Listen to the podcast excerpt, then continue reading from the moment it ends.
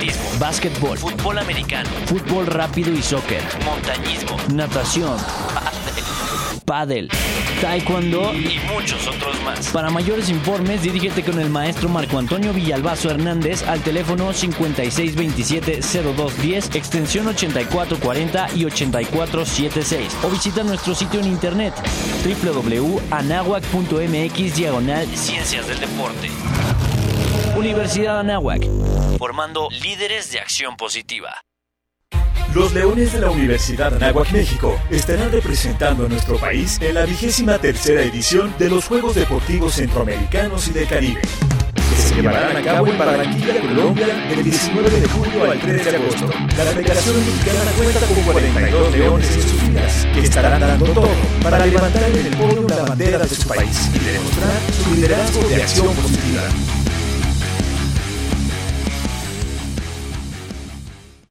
Radio Anáhuac. XEA. 1670 AM. Transmitiendo con mil watts de potencia desde la cabina Don Jaime de Aro Caso. En Avenida Universidad Anáhuac número 46, Colonia Lomas Anáhuac, Whisky Luca. Estado de México, una estación universitaria que amplía tus sentidos. Amplía tus sentidos. Radio Anáhuac. Hola, soy Alberto Ratia. Carlos Cañas. Ricardo Rangel. Rafael Molina. Marisol Huerta. Daniel Arandía. Oscar Gómez. Los halcones de la banca. Y estás escuchando Halcones Financieros.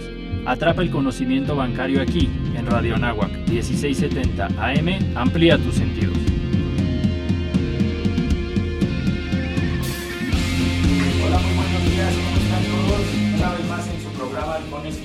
Financieros, Atrapando conocimiento. Hola, muy buenos días, ¿cómo están todos? Una vez más, como cada martes, en su programa Halcones Financieros, Atrapa el Conocimiento Bancario aquí, en Radio Anáhuac, 1670 AM, amplía tus sentidos.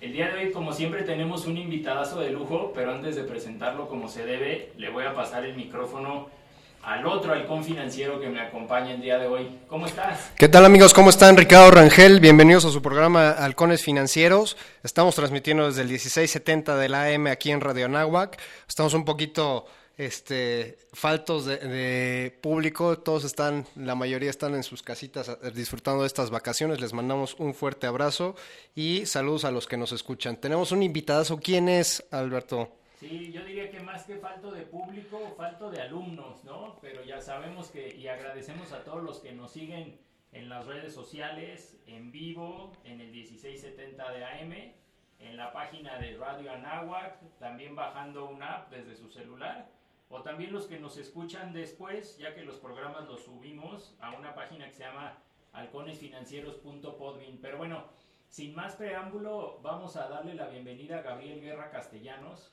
Él es socio fundador de Guerra Castellanos y Asociados. Buenos días, Gabriel, ¿cómo estás?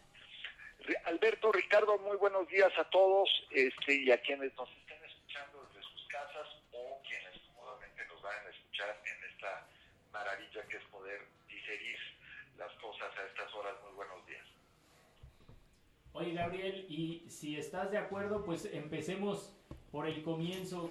¿Quién es Guerra Castellanos y Asociados? ¿Cómo empieza el despacho? Bueno, mira, eh, Alberto, hace pues ya eh, 17 años y medio prácticamente, eh, yo me había dedicado muchos años a temas de comunicación desde distintos ámbitos. Tuve la fortuna de ser eh, diplomático, no de carrera, a la carrera, pero fui funcionario en distintas representaciones de México en el exterior. Fui agregado de prensa en la Embajada de México en Alemania, agregado cultural en la que fue la Unión Soviética, cónsul general en Toronto. Había yo sido director de una agencia internacional de relaciones públicas de Edelman en México, director de prensa internacional de la presidencia. Entonces, muchos años colaborando en temas de comunicación, de imagen, de manejo de, de medios, de relación con medios. Y eh, tomé, yo creo que la que fue la decisión profesional más importante de mi vida, que fue eh, reunir a un grupo de amigos, de colegas, todos habíamos ya trabajado en alguna ocasión juntos, y literalmente desde la sala de la que fue la casa de mi infancia, la casa de mis abuelos, de mis padres, eh, echamos a andar entre cinco amigos un proyecto en el que lo que pretendíamos era crear una, una agencia, una empresa, un despacho que se enfocara no solamente a comunicar, sino sobre todo a pensar qué y cómo comunicar. Eh, mucho más énfasis en la estrategia, mucho más énfasis en la reflexión, en los contenidos y por supuesto también en la operación, pero la, la idea desde un principio fue no basta con hacer lo que todo mundo hace, eh, teníamos que encontrarle un poco más de profundidad, un poco más de reto eh, profesional, intelectual al asunto y pues hemos tenido la enorme fortuna de que 17 años y pico después, ya estamos a punto de ser mayores de edad, eh, en este en este asunto, pues hemos hemos crecido. Eh, somos hoy una, una agencia, pues de las, yo diría, no, no hay que medir en función de tamaño, pero sí una agencia de las más grandes en México, una agencia que ya hace dos años y medio, casi tres, eh, abrió su primera sucursal extranjera. Tenemos oficinas desde hace ya casi tres años en Dallas, Texas, en Estados Unidos, una, una oficina propia eh, completamente eh, operando con clientes locales y con clientes también mexicanos, operando allá y con clientes estadounidenses. Y pues seguimos fieles a la misma idea, un principio que era ser una empresa consultoría más eh, a la medida que de formatos ya hechos, eh, que nunca nos hemos creído mucho o tomado demasiado en serio lo que hemos logrado en términos de crecimiento, en términos de eh, obtención de clientes o de cuentas, sino que creo que conservamos quienes estamos ahí este espíritu un poquito casero, este espíritu pues de mucha, yo diría, de eh, de pellizcarse en las mañanas, de decir qué bárbaro, puedo hacer lo que me gusta hacer y eh, pues hasta me pagan por ello. Oye, qué bien, Gabriel. Y para que nuestros radioescuchas que no están tan familiarizados como una empresa como la tuya, ¿qué servicios ofreces? Y a lo mejor de ahí lo ligamos con la importancia que tiene para las empresas bancarias o para una empresa que esté en el sector financiero, una empresa como la tuya. Mira, nosotros nos enfocamos en todo aquello que tiene que ver con la comunicación no pagada. Es decir, no, no somos una agencia de publicidad. Vamos a empezar por, por decir que no somos. No somos una agencia de publicidad, no somos una agencia que se dedique a hacer promociones.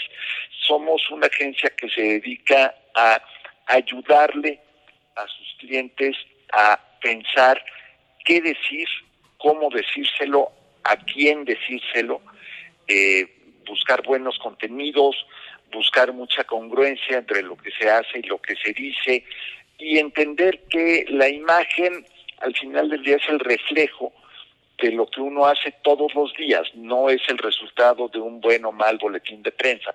Entonces, que si trabajo de fondo, no hay imagen que dure, no hay imagen que aguante. Eh, hacemos desde análisis eh, sectorial y, mucha interpretación acerca de acontecimientos políticos, económicos, sociales.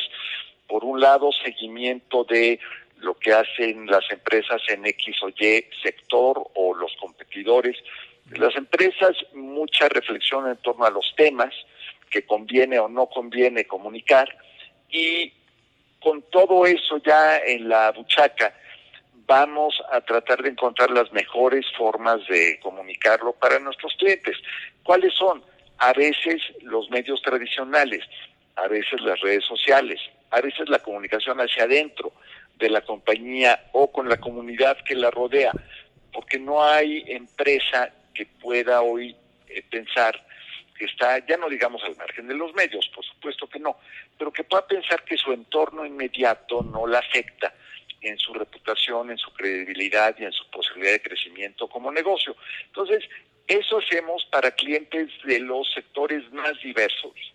eh, muchos de ellos que tienen que ver con el mundo eh, de las finanzas, con el mundo de la, ya sea de la banca, ya sea de la banca de inversión, ya sea de la banca de desarrollo, eh, y, o que son ahora sí que proveedores de capital o que son proveedores de ideas para que ese capital funcione. Oye, pues qué interesante. Yo por ahí veía que uno de los servicios que ustedes manejan es el tema de manejo de crisis y me, me sorprendió un poquito el, el, término. No sé si nos pudieras eh, explicar con un poquito más a detalle en qué consiste este servicio. Fíjate, Alberto, el, el manejo de crisis es además, curiosamente, eh, por donde muchas veces conocemos a algunos de nuestros clientes que después se vuelven clientes de largo plazo y de toda la vida. Eh, es cuando enfrentas una situación de emergencia causada por algún acontecimiento que estalla y explota en los medios de manera negativa para ti. Puede ser un escándalo de manejos internos de la compañía, puede ser una crisis provocada por un accidente o por una negligencia, puede ser una crisis provocada por una situación del mercado. Pienso en eh, lo mismo, una empresa de productos alimenticios que de repente se topa con que uno de sus eh, productos está contaminado o echado a perder a una empresa que enfrenta un cambio en la regulación o que tiene de repente que lidiar con las secuelas de un fraude, de un desfalco o de algún escándalo de producción o de conducta de alguno de sus eh, directivos o ejecutivos. Y ahí cabe pues desde eh, no, no, no hablaré de casos eh, actuales porque pues no, no creo que sería lo correcto, pero pensemos, por ejemplo, en el escándalo eh, de plomo en los en los juguetes de Mattel hace algunos años. Fue, bueno, hoy Mattel no está precisamente contando buenas noticias, pero algo así que súbitamente viene a afectar tu imagen o un eh, problema que tenga que ver, pensemos en el caso de Ford Motor Company, cuando Ford, eh, después de anunciar con bombo y platillo una inversión mayúscula en México, eh, decide retractarse y retirar la inversión y pues según mucha gente para, para tratar de quedar bien con el gobierno de Estados Unidos. Entonces, tienes desde eso hasta un escándalo como el de un funcionario público utilizando un helicóptero para sus viajes personales o un derrame tóxico en alguna parte o un accidente. Entonces, esa es la gama y es donde muchas veces alguna empresa recurre a profesionales para tratar de comunicarlo mejor. Y ahí te diría, Alberto, que hay dos tipos de reacción. Hay quien dice, cállate mientras menos hables al respecto, más rápido se olvida. Esa es eh, pues, la que yo llamaría la, la teoría del avestruz con amnesia. Así como de no, no, preferible no hacer nada, deja que las cosas caminen tal cual. Sí, deja que sí, deja que sigue y tarde o temprano surgirá otra noticia, pero pues si se fijan ustedes en los ejemplos que acabo de mencionar, que son todos de hace años, siguen muy presentes en la mente de las personas. La reputación eh, es una cosa viva que se afecta para bien o para mal, crece, disminuye y cuesta mucho trabajo recuperarla. Y no puedes simplemente pretender que las cosas pasen. La gente tiene memoria, pero además cualquier ciudadano, antes solamente un periodista, ahora cualquier persona, un estudiante de secundaria, tiene acceso a archivos históricos en Internet que pues, hacen que puedas recuperar cualquier historia negativa en dos segundos. Hoy, sí, entonces, si no enfrentas eh, realmente el fondo de la crisis y de las acusaciones o de las críticas que están haciendo, para, por un lado, para responder, pero por otro lado, para corregir, porque de nada sirve tratar de eh, lavar tu imagen si no estás cambiando el fondo de las cosas, pues eh, tarde o temprano el problema va a regresar y como dicen, una expresión muy americana, este, que mal traducida al español sería, pues tarde o temprano los problemas se las ingenian para regresar y darte una mordida en el trasero. sí, correcto. Entonces, bueno, pues nosotros somos de los que de los que piensan que sí eh, hay que corregir, que sí hay que enfrentar las críticas, las acusaciones, los problemas, que sí vale la pena corregir si están diciendo falsedades acerca de ti, por supuesto corregirlas, pero también si tú te equivocaste y pasó algo negativo o algo que se explicó mal, pues tratar también de eh, explicarlo de la manera correcta o de decir las cosas como son. Entonces, bueno, esa es nuestra idea y creo que nos ha funcionado bien porque pues seguimos muy activos cotidianamente y a partir de ahí una empresa puede perfectamente retomar el camino de construcción de su imagen y de su reputación que como decíamos te cuesta años de trabajo construirla y en un minuto, en un instante, si no, si no reaccionas correctamente, se te puede venir para abajo. Sí, tienes toda la razón, Gabriel. Oye, nos quedan unos 5 o 6 minutos de esta sección. Preguntarte acerca de los medios digitales, aprovechando que también gran parte de nuestros radioescuchas son millennials. ¿Cómo interactúas ahora con estas redes sociales y el auge que han tenido eh, en, en estos últimos años? Mira, las redes, bueno, a mí me parecen un instrumento fascinante. Yo eh, soy un eh, tuitero asiduo, también tengo mucha actividad en Instagram, en Facebook, en otras redes. Creo que son, mira, no son la reinvención de la rueda.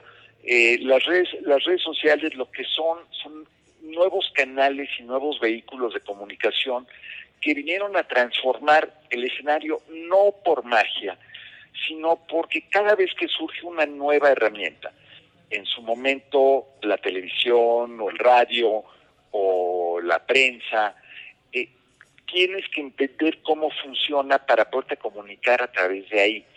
Si tú antes comunicabas en la plaza pública por medio de un jilguero y súbitamente aparece la imprenta y tienes la posibilidad de escribir las cosas, dices, bueno, ¿cómo le hago para que la gente las lea y las entienda? Y si luego las puedes transmitir de manera electrónica, tienes que pensar que no es lo mismo un artículo escrito que una eh, conversación como la que estamos teniendo ahorita, por ejemplo. O cómo hago para capturar la atención, decías tú de los millennials, pero también los que no somos eh, millennials o que somos este premillennials de otro milenio, eh, también tenemos lapsos de atención cada vez más cortos, cada vez más estrechos, cada vez más oferta informativa por todos lados. Entonces hay que pensar constantemente en que no es la red social la que transformó nada, simplemente es la tecnología más eficaz, más adecuada al tiempo que estamos viviendo, cómo le hago para poder explicar en 140 caracteres antes de que nos los cambiaran a 280 o en chorrocientos mil, porque fíjense, una de las grandes paradojas de Twitter es como primero todo el mundo lloraba, y yo me incluyo, yo criticaba la expansión a 280 caracteres, y ahora la gente escribe hilos en Twitter, y entonces dices, bueno, a ver, ¿quién no? Todo el propósito de Twitter era poder comunicar en corto. Entonces, bueno, ahí es donde ves que la tecnología a veces eh, transforma y a veces hay de quienes no los transformas, pero bueno, ni siquiera con un, con un bulldozer cibernético. Eh, yo nada más recuerdo eh, los viejos tiempos, los muy viejos tiempos, y habrá quien se ría de este eh, ejemplo que voy a darles, pero cuando yo era chavo y tenías una emergencia, si estabas viajando para comunicarte con tu familia, con tus padres, tenías que mandar un telegrama, y el telegrama te lo cobraban por palabra Sí, me acuerdo bien. Sí, y tenías, eh, Alberto, si te acuerdas, si necesitabas pedirle dinero a tus papás o a tu tío para que te rescataran porque estabas varado en donde cada quien estuviera varado, tenías que encontrar el justo medio entre no ser grosero y decir nada más manda dinero, eh, pero tampoco extenderte tanto que no te alcanzara para pagar el telegrama. Sí. Y bueno, yo creo que ahí se resume eh, cómo tiene que funcionar la comunicación. Suficientes palabras para mantener un uh, flujo de conversación, pero no tantas que te cuesten demasiado. Sí, de acuerdo. Oye, Gabriel, un gustazo tenerte con nosotros. Si nos pudieras compartir, como ya mencionabas, alguna de tus redes sociales o dónde te podemos dar seguimiento, dónde los podríamos contactar. Por supuesto, eh, Alberto, yo estoy en Twitter como arroba Gabriel C, todo corrido. Eh, de hecho, hace unos minutos tuiteé que iba yo a estar con ustedes. En Facebook estoy como Gabriel Guerra Castellanos. En Instagram con la misma, con el mismo handle que en Twitter. Eh, eh, tuiteo todos los días desde temprano. Este, y bueno, pues procuro tener mucha interacción con quienes eh, comparten esa red social. No me gusta el término de eh, followers o seguidores. Creo que al final somos todos, este, pues como que compañeros de conversación en las redes. Eh, trato de tener el mayor intercambio posible. Me enfrento al reto que todos nos enfrentamos de saber quiénes somos de verdad y quiénes no somos de verdad en las redes. Pero bueno, eso es materia para otra conversación otro día. Pues este, este fue Gabriel Guerra Castellanos, socio fundador de Guerra Castellanos y Asociados. Nosotros vamos a mandar una pausa, pero regresamos. Halcones Financieros, 1670M, amplía tus sentidos.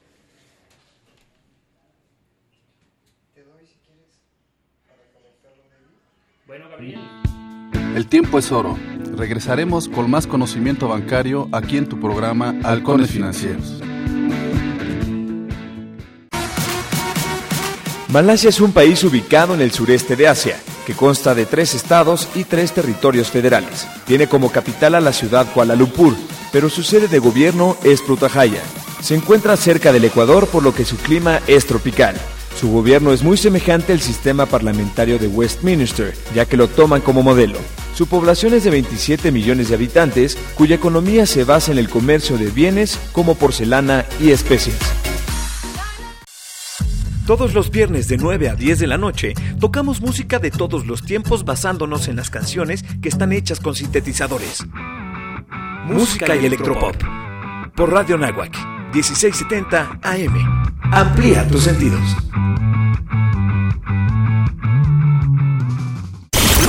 Los contenidos que a continuación se transmiten corresponden a tiempos oficiales y no son responsabilidad de la Universidad Anáhuac ni de esta estación. Dos, tres, ¡oh! Es imposible detener el tiempo, pero cuando amas algo de verdad, nada te detiene. Haces lo necesario para mantenerlo vigente. Yo amo a mi país y por eso hoy renové mi credencial para votar. Si tu credencial para votar tiene un 18 en la parte de atrás o la vigencia que está al frente dice 2018, tienes que renovarla porque a partir del próximo primero de enero ya no será vigente. Porque mi país me importa, voy a seguir siendo parte de las decisiones importantes de México. INE. Cuando veas al tren venir, tus sentidos a salir. Ponte alerta para ver y oír al tren venir, al tren venir. Así que detente, escucha y voltea. Si tu vida te interesa.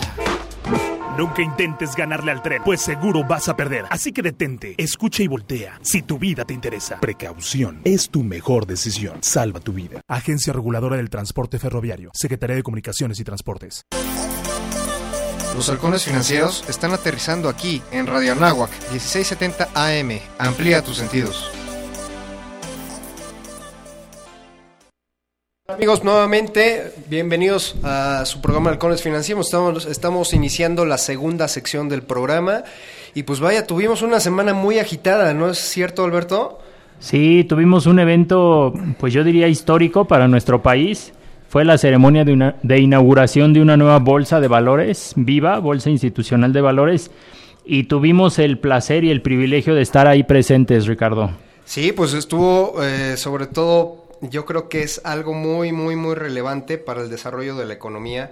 Nos va a dejar muchísimas tareas por hacer. Yo creo que el alcanzar este, este financiamiento bursátil, esta nueva oferta de financiamiento bursátil, pues va a abrir puertas a, desarrollar nuevos empresarios, a desarrollar nuevos emprendedores, a desarrollar un nuevo mercado. Y pues hicimos varias entrevistas ahí en la, en la inauguración o de, Viva. Y pues mira, sobre todo el tema eh, relevante es cómo estaban operando, ¿no? Tuvimos la fortuna de entrevistar a Alejandro Félix, él es el director de administración de, la Casa de Bolsa de Bancomer. Y pues este, vamos a poner el audio. Con Alejandro Félix, él es el director de administración de la Bolsa de Bancomer. Estamos aquí en el evento de Viva y sobre todo nos gustaría, eh, pues vaya, tener tu opinión sobre la nueva bolsa. ¿Qué, qué opinión para Alejandro Félix ahora en la nueva administración, la nueva operación de la nueva bolsa? La, la verdad, un evento súper disruptivo, histórico. Esperamos que con eso aumente la apertura, colocación de pequeñas empresas, como bien lo dijo María, y, con eso la oportunidad de que sea una, una bolsa para México y, de, y también se espera que se rompan paradigmas, que invertir en la bolsa es Siempre los mercados de valores tienden a quitar el dinero a las personas y que se vea más para lo que están hechos un instrumento de financiamiento y de inversión. Muchísimas gracias Alejandro y muchísimas felicidades por tu Tener tu opinión sobre la nueva bolsa. ¿Qué, qué opinión para Alejandro Félix ahora en la nueva administración, la nueva operación de la nueva bolsa? La, la verdad, un evento súper disruptivo, histórico.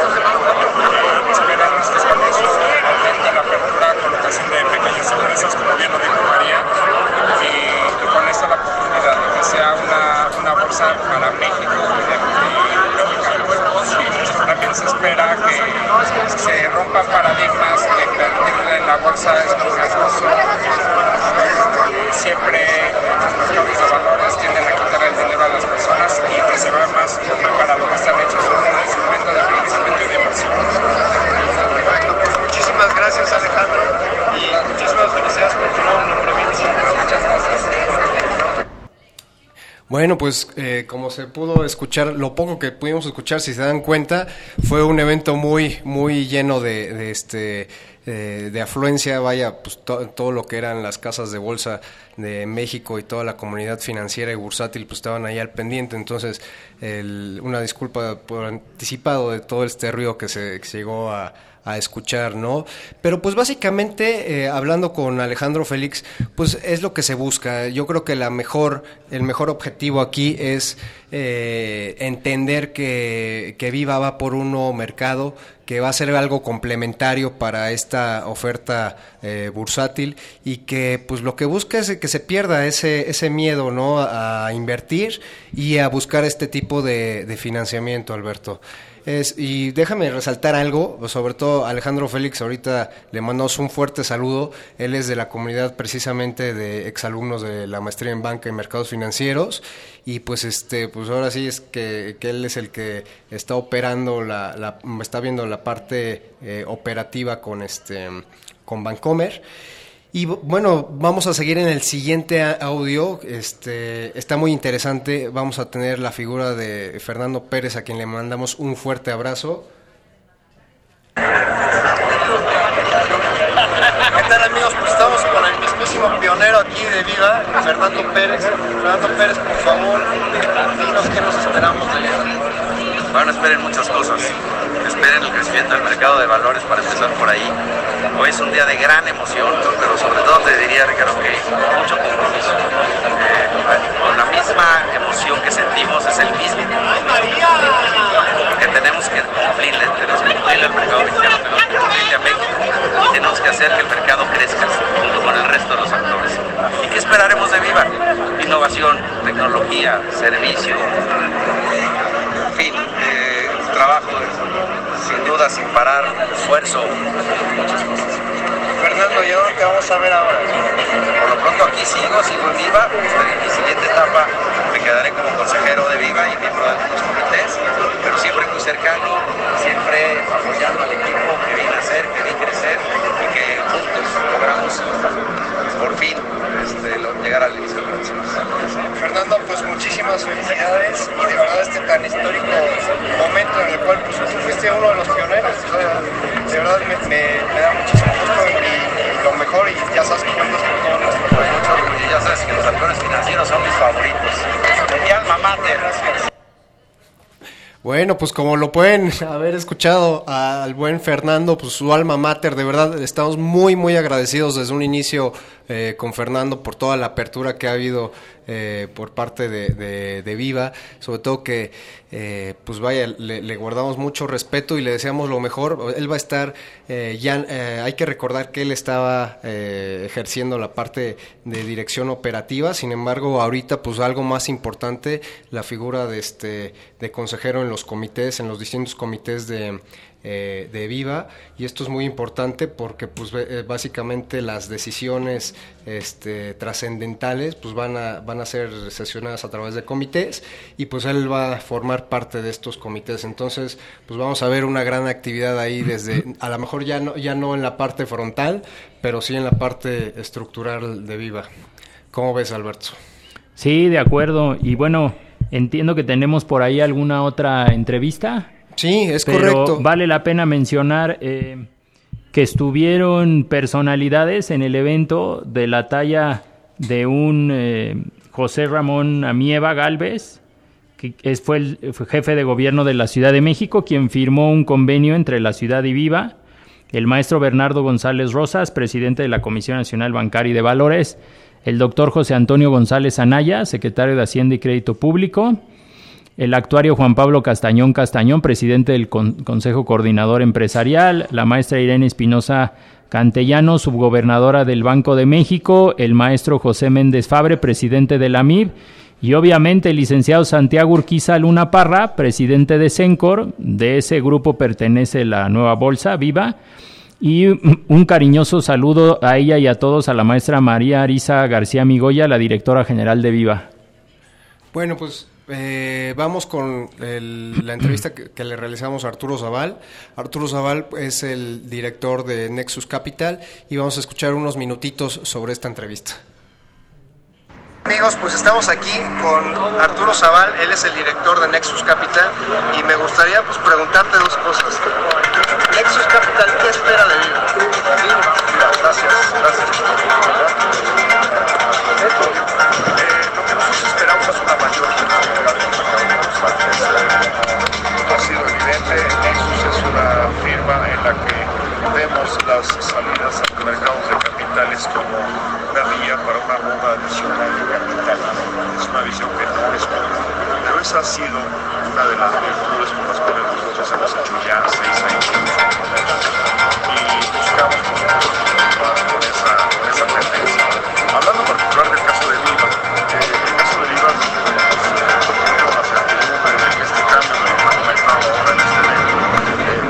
permitir abrir algunos de los, de los paradigmas con los que los mercados bursátiles han venido operando en México, eh, logrando quizás con todo este ruido favorable para los mercados una, una mayor cantidad de inversionistas de ahorradores.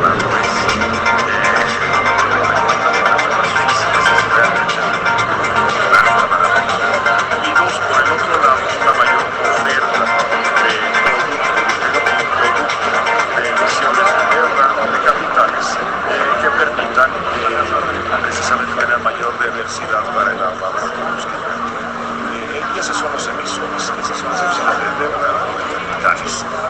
Eh, en esa parte donde nosotros,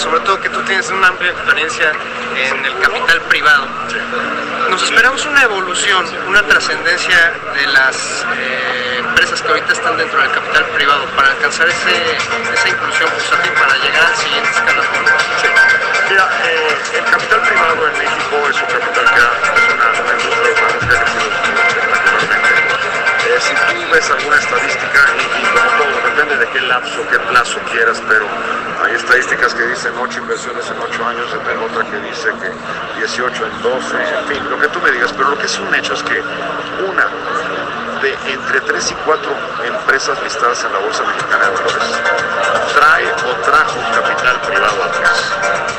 Eso es un hecho real. Simplemente Nexus, eh, yo te voy a dar un caso, nosotros en Nexus hemos hecho 26 inversiones, de esas hemos salido de 13 y 6 están en la bolsa. 6, o sea, la mitad. Entonces, no es que este, nuestro caso sea común, pero al final del día, eh, un alto porcentaje de empresas eh, patrocinadas por la capital acaban en bolsa. ¿Por qué? Porque la preparas, porque le metes al gobierno corporativo, porque la haces eh, lista para, la- la- digamos que la haces lista para una siguiente etapa de crecimiento. Por lo tanto, la lógica de del capital privado es aportar ese capital para crecer.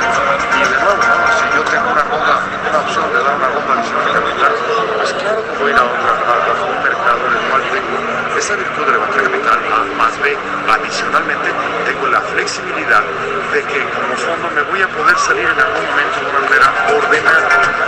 Y además puedo permitir que los accionistas originales o la administración que originalmente manejó el capital mantenga el control de la y esas dos o tres características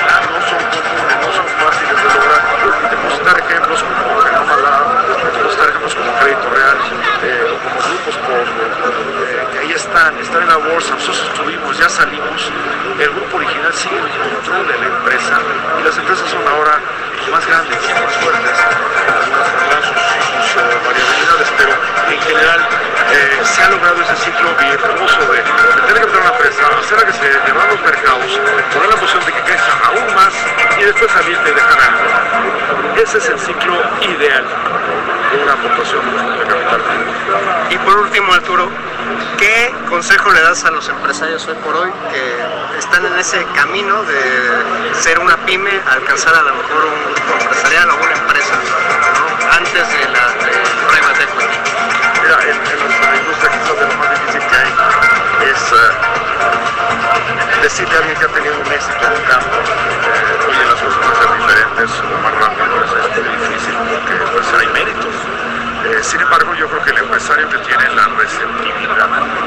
para escuchar precisamente esas alternativas de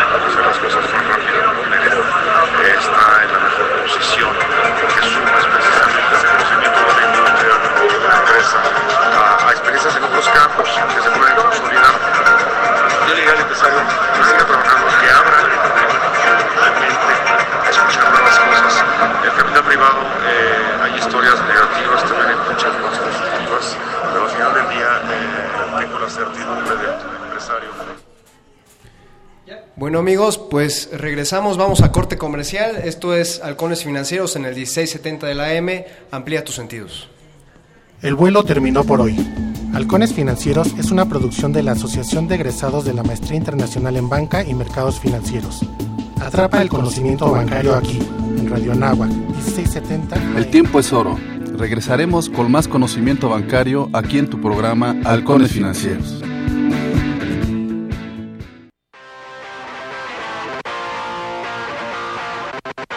Toda pregunta tiene una respuesta. Cualquier situación en el aula, por difícil que sea, conlleva la posibilidad de superarla. El Centro de Formación y Actualización Docente, CEFAD, ofrece a los profesores y personal de la Universidad Anáhuac, México, asesoría personalizada y confidencial sobre temas didácticos y psicopedagógicos. Acércate al CEFAD 5627-0210, extensión 8641. Universidad Anáhuac, formando líderes de acción positiva. El Instituto de Salud Pública Anáhuac te recomienda. ¿Sabías que dos cigarrillos al día roban media hora de vida? 20 minutos de ejercicio dan una hora más. Cuida tu salud. ISPA, Instituto de Salud Pública Anáhuac.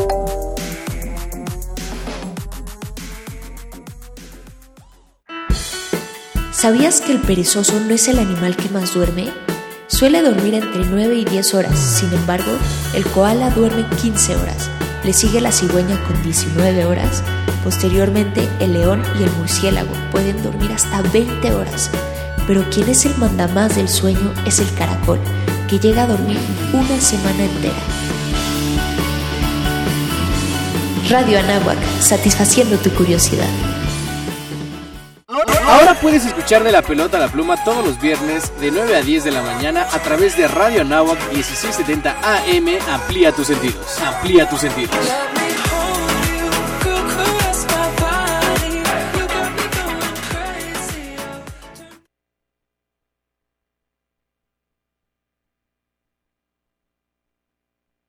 El Instituto de Salud Pública Anáhuac te recomienda.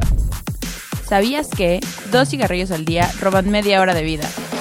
20 minutos de ejercicio dan una hora más. Cuida tu salud. ISPA, Instituto de Salud Pública Anáhuac.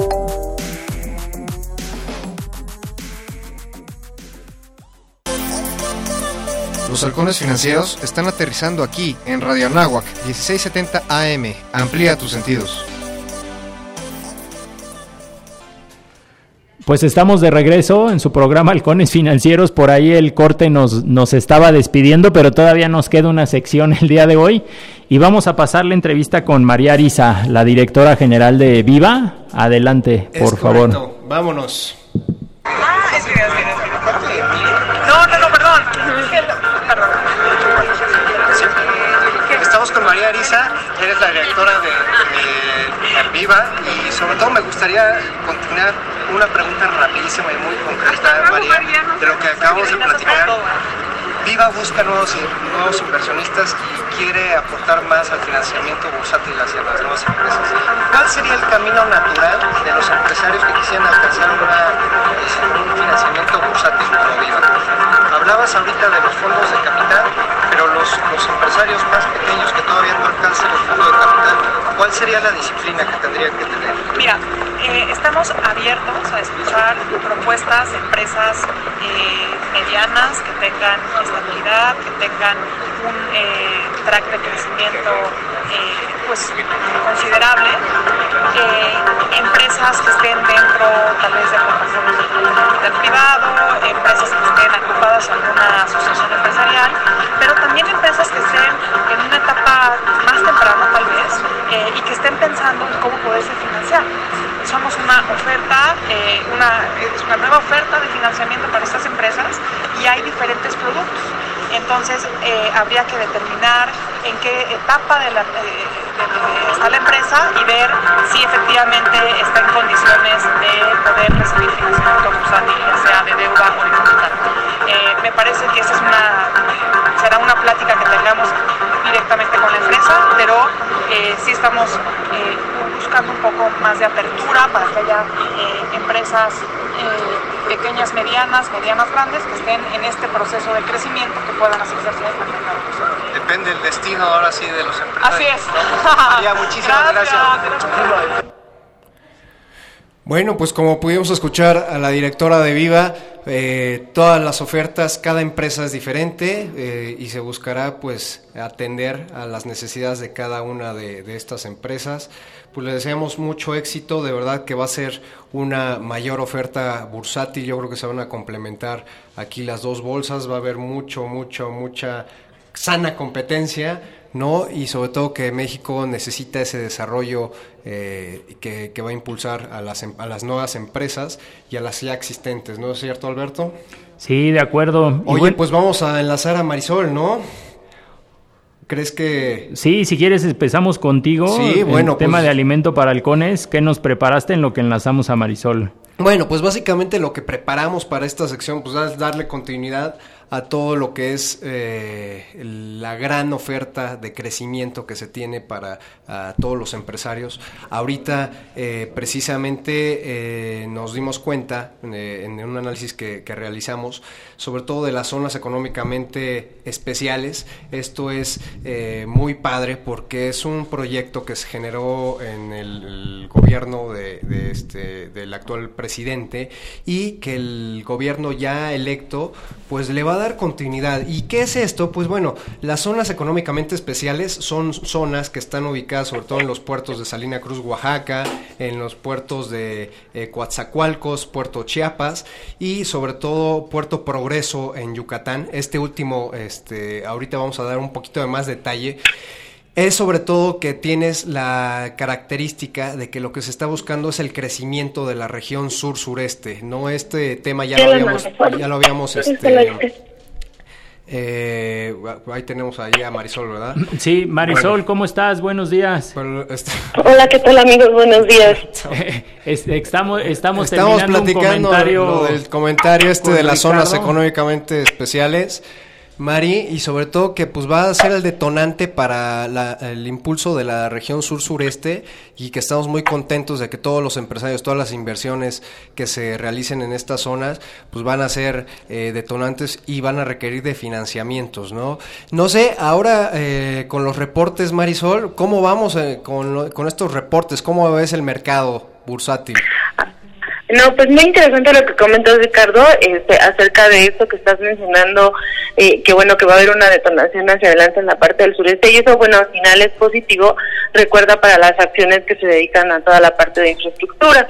Pero bueno, ahorita entramos como en ese tema, nada más de, de lo que me preguntabas acerca de los reportes, pues bueno, estos en México terminaron la semana pasada, eh, terminaron de reportar todas las empresas y afortunadamente eh, fue positivo. En el balance general todas las compañías en México tuvieron reportes en ingresos por arriba de lo que el mercado estaba esperando. El mercado estaba esperando alrededor de un 8 9% y el crecimiento de las empresas fue entre 11 y 12% en promedio en ingresos. Y eh, en la parte de utilidad de operación en el EBITDA estaban esperando crecimientos en 11, 12 y el crecimiento fue alrededor del 15%. ¿Qué motivó mucho el desempeño de las empresas? En general, todas las empresas que tienen operaciones o subsidiarias en Estados Unidos o en el extranjero, eh, en operaciones en dólares, se vieron beneficiadas pues de la depreciación del tipo de cambio. Recuerden que en el segundo trimestre eh, hubo una fortaleza del dólar, por así decirlo, de un 8%. Al tener ingresos en dólares y pasarlos a pesos, pues eso se vuelve positivo para, para ti en términos contables, ¿no? Entonces, empresas como lo que es Bimbo, como lo que son este Grupo México y estas grandes subsidiarias y empresas internacionales se vieron beneficiadas. A nivel em, de la parte, como les menciono, de las utilidades operativas, el EBITDA, como mencionamos aquí en el mercado, eh, hubo muchas eficiencias, muchas empresas presentaron, la verdad, ahí bastantes eh, usos de energías renovables, lo cual les ayudó en la parte de costos, pudieron compensar para ellos los precios de los insumos en dólares y en general aquí estuvo muy bien. A nivel neto, es decir, tiene el resultado total, ahí ya notamos una caída para las empresas y esto mucho tuvo que ver porque eh, por, justo aquí lo que pegó fue la deuda y todo lo que hemos venido señalando a lo largo de, de este trimestre con respecto al alza en las tasas de interés. Entonces sus costos financieros se vieron presionados, algunos de ellas presentaron también efectos de bases de comparación, por ejemplo, un Walmart presentó una base de comparación muy diferente, ya que el año pasado, en el mismo trimestre, había registrado los ingresos por la venta de suburbia y en este trimestre pues ya no los registró y entonces eso hizo que, que se viera una fuerte caída en sus utilidades. Eh, otras empresas también presentaron efectos similares, pero bueno, en términos generales les menciono fue una caída alrededor del 7%, eh, lo cual el mercado no, no, no ve mal. Eh, estaban incluso esperando algunos hasta una caída más alta. Entonces, lo que les menciono es que el trimestre que terminó fue positivo para, para las empresas. Lo que estamos viendo ahora como reacción del mercado es, bueno, ya reportaron las empresas, ahora que eh, lo que muchos inversionistas han hecho, bueno, pues ha sido entrar en esas empresas que se veían atractivas, que estaban muy castigadas, eh, y que, bueno, como bien señalamos, también había mucha cautela por parte de los inversionistas de decir, bueno, viene un proceso electoral, eh, tenemos que pasarlo, ahora que ya sabemos los números de las empresas y que sabemos que las empresas reportaron incluso mejor, pues bueno, hay que entrar y ha sido un poquito la reacción que hemos visto en la bolsa, un pequeño, eh, eh, digamos, de alguna manera respiro por esos temas y que se ha ido ligeramente al alza. Pero bueno, hacia adelante vienen más retos. Ahorita lo que nosotros hemos estado viendo es qué, qué estamos enfrentando, qué, qué tiene el mercado hacia adelante, ya que le estaría apostando. Y bueno, pues sigue habiendo temas de incertidumbre eh, que tienen que ver con el proceso del Tratado de Libre Comercio que aún no se ha firmado y que es algo que, que en el caso de los corporativos en México traen cargando. Es decir, no puedes avanzar si no tienes bien definido qué va a suceder con el Tratado de Libre Comercio. Creemos que en ese sentido va a mantenerse la cautela eh, por parte de los inversionistas en México. A nivel internacional, comentarles que los mercados a, allá el S&P que también están reportando las empresas, aún no han acabado de, reportar. Ahí están alrededor del 54% de las empresas han reportado, eh, van positivas, van arriba de lo esperado, pero en particular las empresas eh, dedicadas a la tecnología, esas no han estado reportando positivamente. Lo que estamos viendo es que empresas como eh, Facebook, como Twitter, han estado reportando por debajo de lo esperado y, y, la, y lo que ustedes van a notar o han estado escuchando por parte de, los mercados es que hay mucha incertidumbre y que ha habido bajas muy, muy fuertes. Digo, no sé si ustedes han, han observado, porque es como muy notorio que, que han visto que Facebook ha caído, o la semana pasada cayó 20%, este, y bueno, pues esto ha venido afectando a todas las empresas. Para el día de hoy se espera el reporte muy importante de Apple, que es otra de las compañías tecnológicas que, que dominan el mercado, y bueno, pues el mercado estará girando en torno a eso.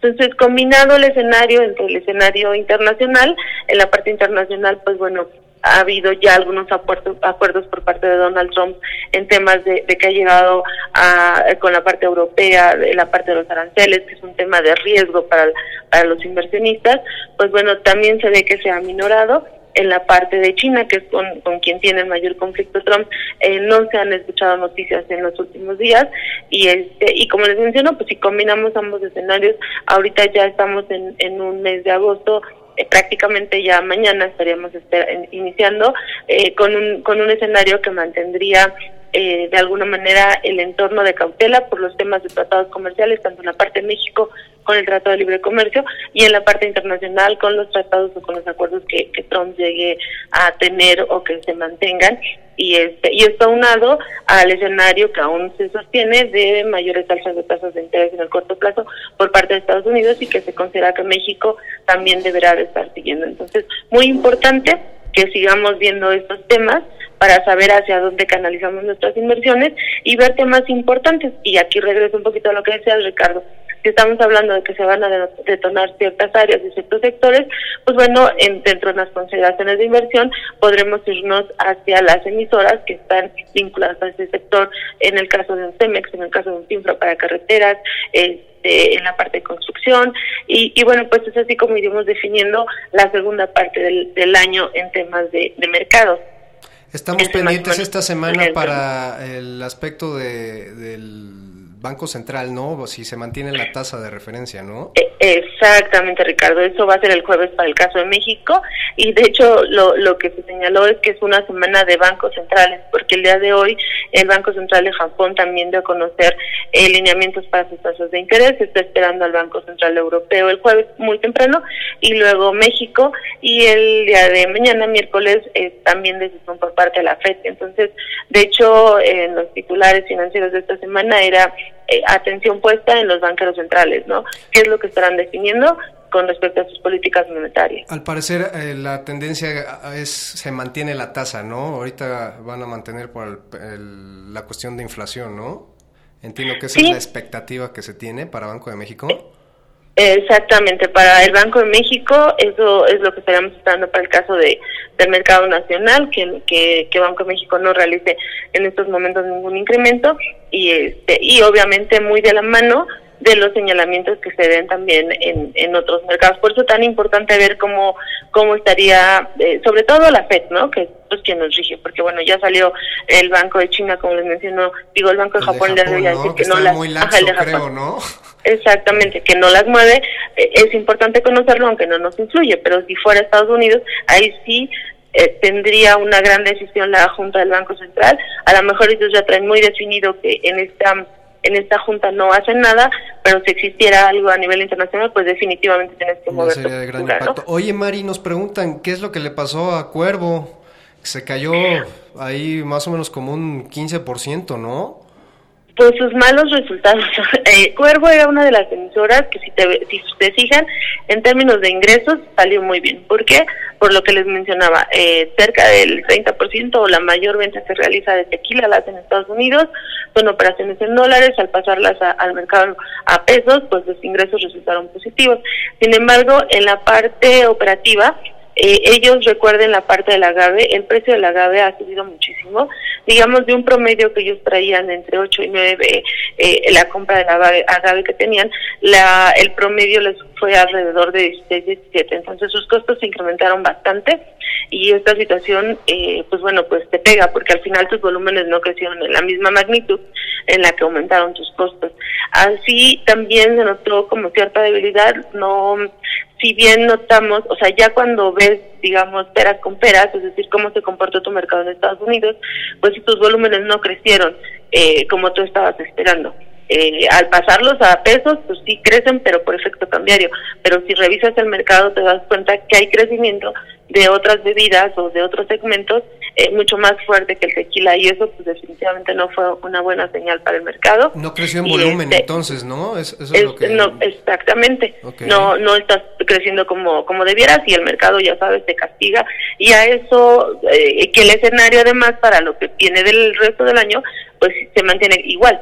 Entonces, de- recuerden mucho, los inversionistas descuentan resultados y perspectivas. Si Claro. tu perspectiva, si ahorita me reportaste muy mal y lo que viene en los siguientes meses sigue siendo bajo ese entorno, eh, pues prefiero salirme. Hay, hay otras inversiones, pensando como inversionista, Ricardo, tú lo sabes muy bien, pues me voy a las que me van a dar más y me salgo de esta que ahorita, pues mejor no le entro, ¿no? A largo plazo... Ellos mencionan que la que la agave, perdón, va a estar en mejores precios el siguiente año, pero pues mejor la tomas para 2019 y ahorita te vas a algo que te dé un mayor rendimiento. O, o la dejo a largo plazo, ¿no? Y hay que tomar aquí que lo que habíamos platicado en algún momento hace yo creo que seis meses, pues la carencia del, del agave, ¿no? O sea, que pensábamos que se iba a encarecer, este, o más bien se iba, a- la oferta era la que se iba a encarecer, ¿no? Y por lo tanto los precios iban a subir y pues iba- íbamos a, a tener estos escenarios, ¿no?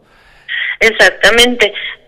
Pero hubo por ahí noticias que la empresa lanzó que ellos ya tienen una producción y que seguramente la, la producción que ellos tienen iban a empezar a utilizarla y no sucedió así.